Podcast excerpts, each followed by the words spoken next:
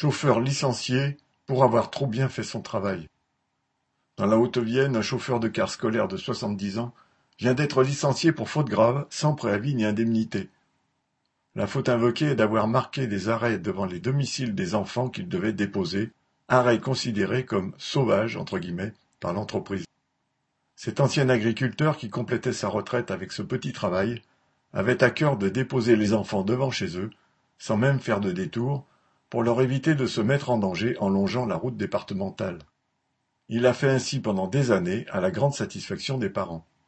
Il se trouve que non seulement cette entreprise familiale de transport a été rachetée par Europe Voyage, mais la région Nouvelle-Aquitaine a décidé de mettre en place pour les élèves un nouveau système prévoyant la géolocalisation des cars. Les conducteurs ont été dotés d'un smartphone embarqué, les élèves de cartes sans contact à badger. C'est un flicage, la robotisation des conducteurs et des enfants, dénonce l'agriculteur.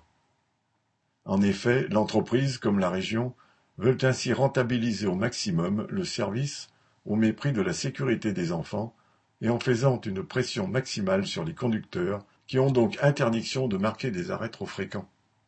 Il n'est pas étonnant que la pétition lancée par les parents, furieux de perdre un chauffeur soucieux de la sécurité des enfants, ait récolté 46 300 signatures. Face à la mobilisation, l'entreprise continue d'ailleurs de déposer les enfants chez eux. Aline Urbain